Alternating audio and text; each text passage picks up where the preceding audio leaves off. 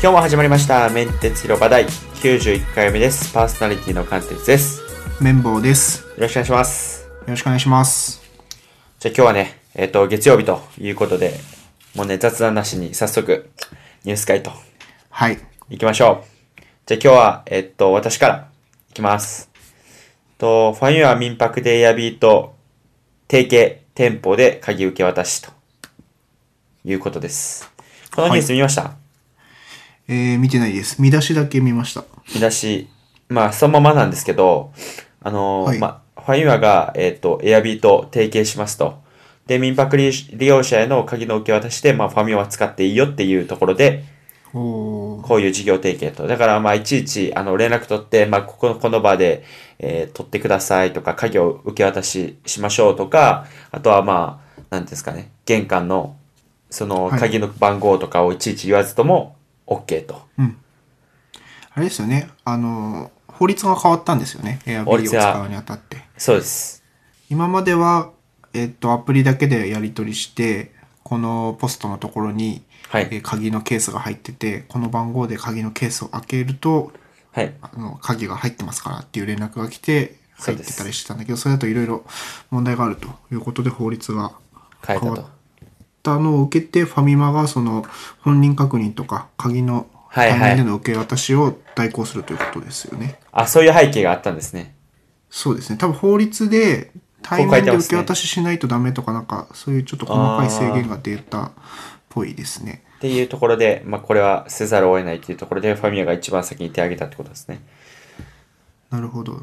いいですね。でもコンビニでできるんなら。そうですよ。のだであかればら、うんだからファミア的にもラッキーなんですよね。だから、ここでコンビニ来て、もし鍵の受け渡し以外の、なんですかね、例えば何か買うとか、はい。そういう周知にもなるし、外国人とかね、日本で来た時に、まあ、ここで受け渡ししてくださいよって言ったら、まあ、コンビニ入ってなんか買ったりとかすれば、うんうんいいんじゃないかなというところで、今回はまあいいっこうすねいうチェックインの機能がありますと。で、今コは、ンえビニの人はがい大変そうですけどね。そうなんですよや。例えば、やるまこ、とどんどん増えてますよね。間違ったりとかしたらより問題でしょ、確かに。まあ、間違っても、そこで使われんだけで、その、うん。違うね、住所を教えられて、その違うところ開けれるってなったらもっとまずいんですけど、うん。ね、鍵渡して、ね、違うところやったらまた返せばいいだけなんで、あれですけどね。ちょっと、まあいろいろとそうなんですよね。コンビニ、店員側の責任とタスクの量が増えていくっていうところは、ね、いろいろと問題ありますよね。アマゾンとかメルカリとかもいっぱいあるし。そうそうそう。あ、最近メルカリの楽々便だっけはい。はいのえーセブンに対応しましたよね。セブンイレブン。はいはいはい。あー、セブンイレブンも対応したんですね。下みたいです。ポスター貼ってありました。いいっすね。うん。そうか、メルカリは最近使ってないんで、そっか、そ、そこら辺キャッチアップできてなかったですけど。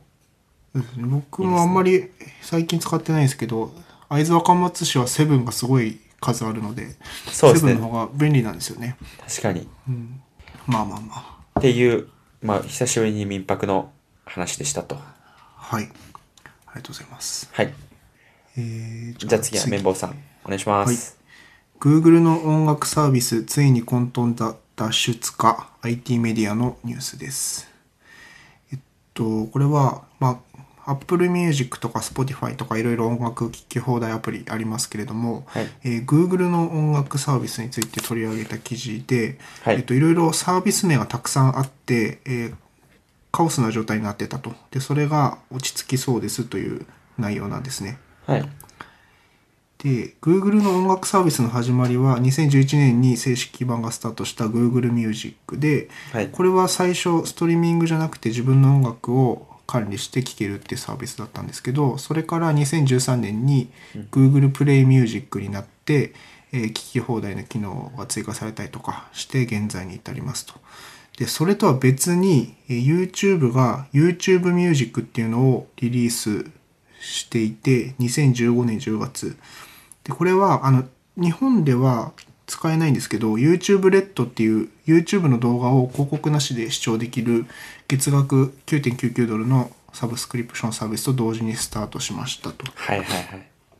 で、YouTube Music は YouTube Red の会員であれば、えー音楽を広告なしで聴けるというシステムだったんだけど、この時点で Google Play Music と YouTube Music が両方あって、ちょっとグー同じ Google がやってるサービスなので混乱していましたと。で、うんうん今回の YouTube Music Premium っていうのがまた新しく出てきて、これはまあ月額9.99ドルで広告なしで音楽が聴けてダウンロードもできますという、まあいわゆる音楽のサブスクリプションサービス。で、これが、えー最終的にこれに落ち着くのかな Google Play Music はなくなっていく方向だと C ネットは報じていますと書いてあるので、えーこの YouTube っていう風につく名前になるのかなと。 YouTube ミュ YouTube ミュージックっていうやつに統一されるんですね。これ日本でもちゃんと出るんですかねまあ、出るでしょう。Google Play Music しか今ないですう。もなんねいと思いますよ。はい。でちょっとこの記事と直接関係ないんだけどあのいろいろ僕も Spotify とか Apple Music 使ってて思うんだけどなんか YouTube で音楽聴くのが一番音楽体験としてはベストだなと最近思っていてはいはいはい。なんかまあ YouTube で PV 公式 PV とかあのチャンネルがちゃんとありますね。あのレーベルごとにあって聴けるじゃないですか。はい。で、あの、YouTube で音楽 PV とか見てると、もう右に関連動画だーって出てくるでしょ。はい。で、あれのなんか精度がすごいいいなと思ってて、本当に同じようなバンドとかグループが、なんか似たようなジャンルのグループがなんかすごい精度で出てきて、こう、あ、このバンドなんだろうって言ってみると、やっぱりその自分の、その今の聞きたい気持ちに合ったアいはいーティストがすごい出てくるんで、なんかあの精度が、他の音楽アプリにも欲しいなと思ってて、まああ、そそれが YouTube ミュージッはいクプレミアムなのであればすごい嬉しいなとー、も思ってたんです、う乗り乗り換える可能性はあると。乗り換える可能性ありますねすごいっすね。もういろいろ乗り換えますね。いや本当にでもやっぱり Apple Music 未だになんか使いにくくてえ、何なやんだろうなこのやめたんでしょ、?Apple Music。あれ Apple Music やめて Spotify に乗り換えたんだけどはい。結局やっぱり Apple Watch で使いたいっていうのが優先度高かったらしく自分の中でも今は Apple Music です また戻ったんですね。また戻ってますあでもやっぱいろいろ不満ありますね。ー。だもうほんまに最適なやつがないと。最適なやつがね、なんかやっぱり知ってるバンドを聴く分には別に Apple Music でいいんだけど、新しいの探そうと思うとなんか使いにくかったりとか、あと夜寝る時にピアノの曲とか聴くんだけど、そういうのが最近聴いたアルバムみたいなのにリストにダーッと出てきて、はいはい、はい。そんな日中はさ、ピアノの曲とか聴かないから、なんかその辺がちょっと不便だなと思ったりとか。はいはい。まあ、なんかいろいろこう言いたいことはあるので、また別の回でできればとは思うんですけど、あ、お願いします。 YouTube ミュージックプレミアム良さそうですという話でした。はいはい。はい。と、じゃあ自分、いきますね。はい。でしょうかな。えっと、LINE 名刺管理サービスに参入、スマホで撮影できる無料アプリ、マイブリッジとあー、はい。 いうところです。えっと、記事の内容はほぼ見ずに、これを取り上げようっていうのは決めました。もう題名でなるほど取り上げようと思って。 LINE だし。 LINE、えっと、スマートフォーム系名刺管理アプリ、マイブリッジっていうのを LINE が始めましたと。うん。まあ、マイブリッジ iPhone と Android に対応する無料の名刺管理アプリと。はい。まあこれはまあ結局 LINE がやってる、まあ言ってみれば8とか、ウォンテッドリーのなんかの名刺のやつはい。みたいなやつですよね。でまあそこで多分 LINE の、えー、と情報を紐付けて連絡できたりできますっていうことです。あー、そっか。LINE、そのまま LINE のトークができたりとかするわあ、そういうことですよ。け。なるほど。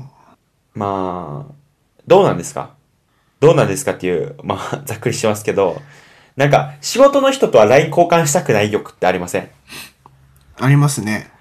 だから、なんか難しいですよね。これ。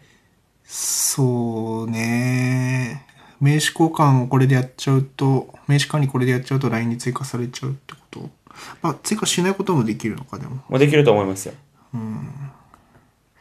結構 LINE でやり取りしちゃう、あの、相手もいるしね、まあ、まあ、今の会社ではそんなないけど、結構周りの会社とか、あと、結構仕事で災害医療系の人とこうやり取りすることがあるんだけど、結構そういう人たちって、なんかチームの中でも LINE グループで連絡してますみたいな、聞いたあことあるので、結構 LINE ってビジネスにも、まあまあ使われてるんだなと思ってて。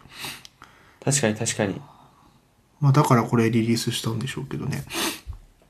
あ、でもこれ LINE 別にわからんのか、そうか、ただの名刺やから LINE の情報書いてないから、ないんすね。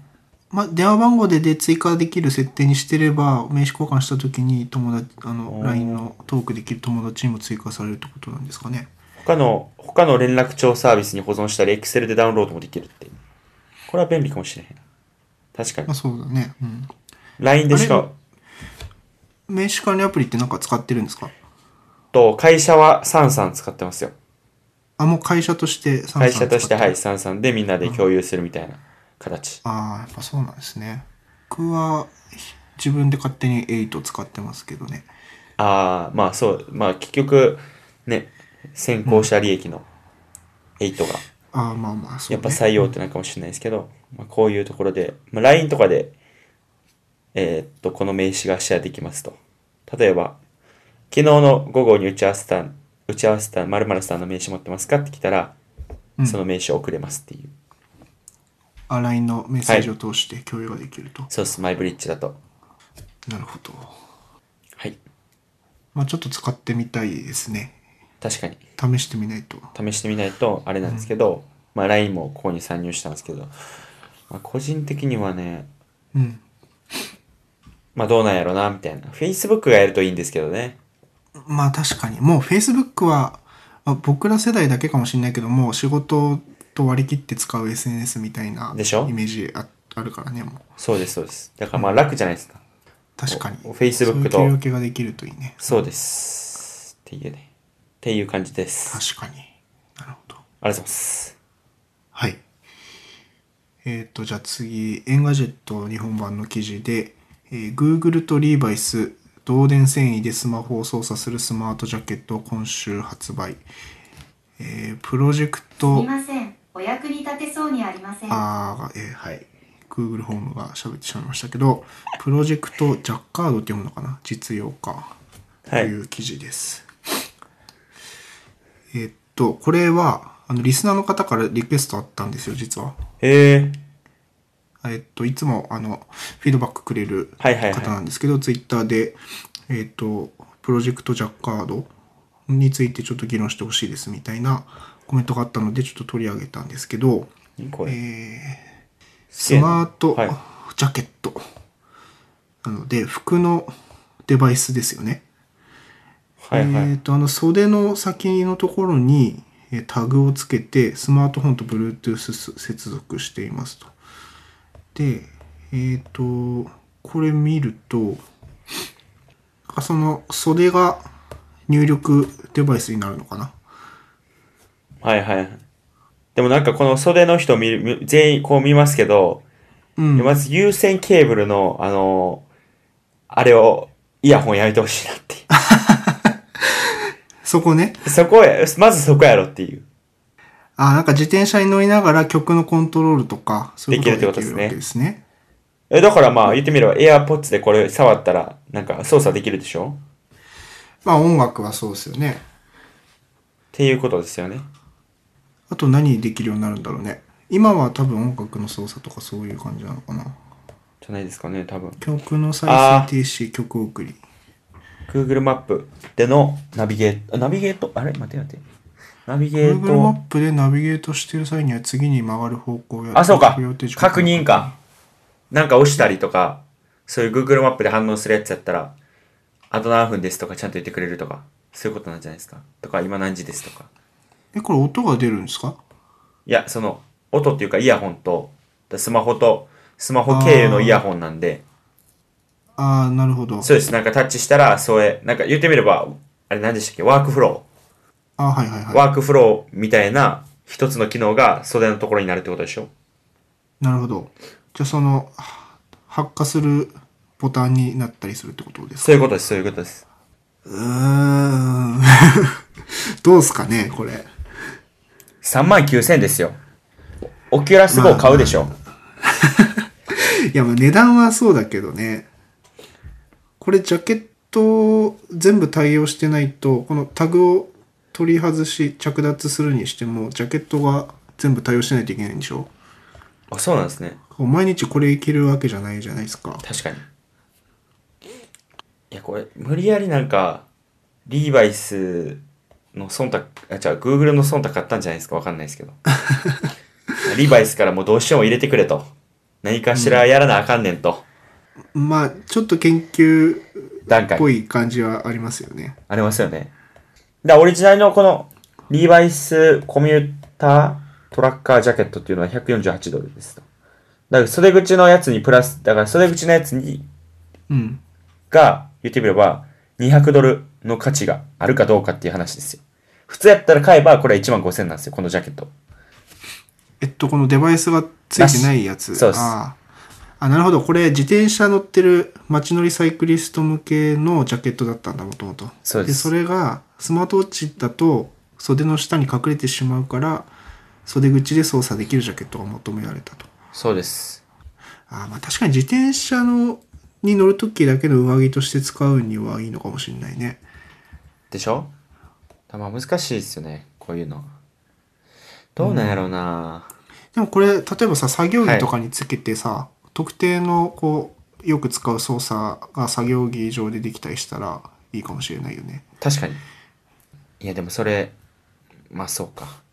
まあそうか。いや、でも、でもやっぱデバイスだけでいいんじゃないですか服じゃなくて。なんか腕に巻くとかでもいいと思うんですよ。腕に。だんから言ってみれば。でしょアップルウォッチの、なんか、なんていうんですか、アップルウォッチで、その、なんていうんですか、バンドうん。バンドだけみたいなやつで、そのバンドをなんか2回叩いたりとか、表を2回叩いたりとか、後ろの手首、手首っていうか手のひらの方をなんか叩いたりみたいなやつの方が良くないですかそれやったら、服はいく、何でもいいし。確かに。まあ、服に縛られちゃうよね。でしょそれこそ音声でもいいかもしれないしね。でしょまあ、コラボ商品ということで、いや、なんかって感じな、いや、あったと思いますよ、僕は。おた、大人の事情。まあ、あとなんか、この特定の、こう、デニム系のメーカーって、マニアがいたりするじゃないですか。集めてる人とか。まあ、そういう人には嬉しいのかもね。ああ、確かに。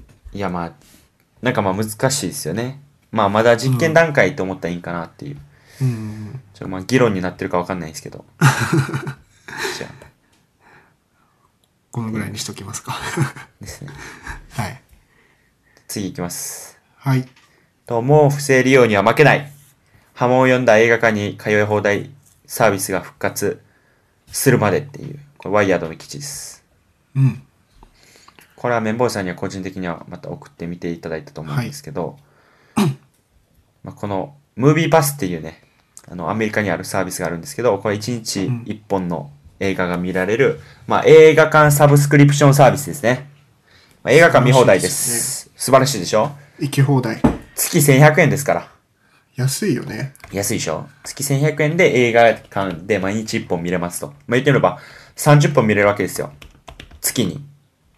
で1100円うんうん。毎日行けば。毎日行けば。やけど、一回、それ、それが、えーっと、まあ、こういうサービスで、まあ、めっちゃいいってなって、まあ、ガーってめっちゃ会員増え、増えたんですけど、いろいろと問題あって、新規会員は、えーっと、今、ストップしてましたと。うん。で、その、えーっと、サービスが、えっと、復活っていうか、ようやくまた新規加入できるようになりましたっていう話ですと。でも、なんか今、いろいろと映画見放題、1100円で映画見放題になったとしたときに、まあ、いろんな人にシェアされたりするわけですよね。例えば、えっと、アカウント。アカウント、使そいうで回されたすりと。か使い回されたり。おそらく多分これ、カードとかなんかで多分シェアしてるんかもしれないですけど、なんかデビットカードを発行するって書いてありますあ、ですよ。ね。うん。だから、まあ、いろんな人シェアしたりとか、うん。まあ、いろいろとまあ、はじめ規則、規則っていうか、規定なしで、うん。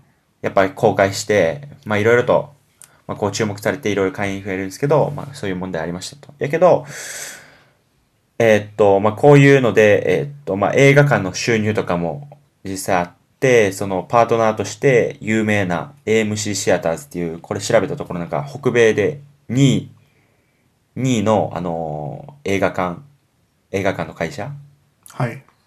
と提携できなかったりとか、いろいろあって、まあそういう問題があったと。だから使える映画館と使えない映画館がやっぱ出てきて、うんうんうんかなり大手のところ使えないってなったら、やっぱり厳しいじゃないですか。はい。そういうところあったりとかしてましたっていう。でも復活。復活したんですけど、そうです。あとヒット作品とかは、えっ、と、1回のみとか。うんうん、同じやつも見れるわけですから。やけど、一作品ってなった時に何回も同じ、こう見れるってなったらまたアカウントシェアとかあったりとか、まあいろいろと問題出てくるわけですよ。あと転売されたりしたみたいですね。ああ、そうです。転売とか。そうそうそうそうそうそうそうそう。そういうのがあるんで。まあでもまあ、ここはちょっとね、成功してほしいですよね。何かしら成功して日本でもこれを挑戦するような人が来てほしいし、なんかこれはすごい自分もモチベーション上がるような事業やから。でもなんか日本の映画ってまたエグそうなねえ感じします。よね。東映以外にあるの転売かとかもさ、はい結局デビットカードを発行してそれでチケットを今まで通り買ってもらうわけでしょ多分はい。多分だけどで転売っていうのはその紙のチケットを転売するわけじゃないですか、うんうんうんだからなんかそのもう紙のチケットとかなくしたり根本的にしないとこういう不正利用ってなんか減らなそうですよね確かに。だから、なんかね、QR コードでやって、ピーってやって、もうそれ一回やったらもう、その QR コード使えなくて、で、それは QR コードは本人と紐づいてて、その本人は、まあこれを見たっていう履歴残る、はいみたいな感じにしたりとか、でそれを全部の映画館に入れるのはかなり難しいですよねまあ、まあでも映画館的にもやっぱそうね。まあそうか。まあ映画館的には多分、まあよく見る人はそのまま見させたいけど、やっぱ新規で映画館見ない人をやっぱ多分引き込んだり継続させるっていうのが大事やから、うんそれが1100円でいけんのかっていう、っそうですねていう問題があるんで。ああと、5月末までには 3DIMAX といった高いチケットを含むプランや、家族や友人と一緒に利用できるプランが導入される予定だと。なるほどいやーあったら使いたいですけどね絶対買うな、多分。うんっていうね、話ですよ。でも夢のようなサービスですよねそうですよ。映画界をね、僕らしてるから、うんちょっとね、何かしら、わかんない。ちょっと日本の映画市場を調べないとわかんないですけど、なんかここら辺にもすごい既得権益がありそうな、なさそうなうん気がいしろまんす。なハードルあるでしょうねあるでしょう。っていう話です。ありがとうございますはいっす。えーっと、あ、もう一個あるか。と、じゃあ次。えー新製品、キングジムの iPhone、iPad、MacBook 対応スタンド、ベースシリーズという記事です。えーこれは Apple 製品情報サイト愛をありがとうっていう、ちょっと Apple に偏ったメディアなんですけれども、まあこれはあれです。スタンドです。うーん。 iPad、iPhone のスタンドで、はい。結構 MacBook をこう乗っけるスタンドってあるじゃないですか。ありますね視線を高くしてとか、デュアルディスプレイの人向けのやつ。ありまなんす。かあれ高いでしょ ?8000 円とかする高いっすアルミのやつで。なんであんな高いんだろうなと思ってたけど、これはまあ、あの、MacBook の用のやつだと4212円。まあ、まあまあっていう、あそれなりの値段で、まあ、キングジムいろいろ面白い製品出してて、へーはいはいは MacBook スタンドも出たと。で、これはあの、もちろんノートパソコンを開いて、えーちょっとこう画面を持ち上げるような感じで立てかけられるっていうのに使えるのと、あと、スタンドのちょっと向きを調整すると、あの、パソコン閉じた状態で画面だけつないでやるっていうクラムシェルモードにもはいはい対応できると。い。うん。ああ、ありますね。スタンドですね。で、これまあちょっと価格抑えられてていいなと思ったのと、ちょっと最近僕の MacBook がかなり調子悪くて、っていう話したっけしてないよねえしてないです、してないです。あのね、俺、あの MacBook スタンドは使ってないんだけど、あの自作の壁に MacBook をこのクラムシェルモードで立てかけておくスペースがあるんですよ。自分で作ったやつ。はいはいはい。で、画面閉じた状態で、えっと、HDMI だけ、あのディスプレイにつないでクラムシェルモードで使ってたんだけどはい。なんかねあのスリープの設定あるじゃん Mac って。はい。で画面、えっと、電源につないでる時とバッテリーの時とってあってで電源につないでる時になんか設定間違えてスリープしないようなモードになってたみたいで、はい。はい。あのクラムシェルモードなんだけどずっと電源入って稼働してる状態あー充電しながら稼働してる状態になってたみたいではい。なんかね俺の MacBook バッテリーがパンパンになってるんですよ今。あ、もう、もう、膨らんで膨らんでる。ああ、昔あるガラケー劣ね。ガラケーのやつですね。そうそうそう。で、なんかちょうど真ん中あたりがポコって膨らんでて、普通に平たいところに置いて使ってると、タイピングするとカタカタ揺れるぐらい、ちょっと膨張しちゃってて、最悪の状態ですちょねっ。とミスったなと思って皆さんも気をつけてくださいというはいはい。話なんだけど。なんで、6月に多分新製品出ると思うんで、買いますね、次のや つ。また金が。また金はと。 Mac 高いから な。そうなんですよね。マジで。確かに。いや、これスタンド関係ないですからね。しかも。スタンド関係ないっすよ。いや、クラムシェルモードちゃんと設定気をつけないと怖いんだなっていうことがよくわかる。ああ。うん。あー確かに使わんなクラムクラムシェルモードやったあでもそうかノートパソコンとして持ち運び可能っていう要素も持っときたいから、やっぱりそのノートパソコンを買うってことですねもうそれを使うワンにやったらまあ iMac でいいじゃないですか、うん、そう。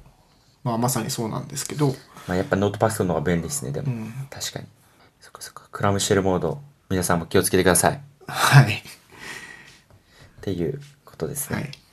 じゃあ今日はちょうど今もいい時間なんでここまでにしますか、ありがとうございます。はい。えーっと、じゃあ今日も聞いていただきありがとうございました。メンテスラバは毎週月水土放送しています。後ろノートに Twitter のアカウントなどありますので、ぜひそちらの方も見てください。あと、えー iTunes で聞いている方は、レビューと星5をつけていただくと嬉しいんで、そちらの方もお願いします。お願いします。はい。じゃあ皆さんも5月ももう残りわずかですけど、頑張って仕事をやっちゃいましょうでは、さようならさよなら。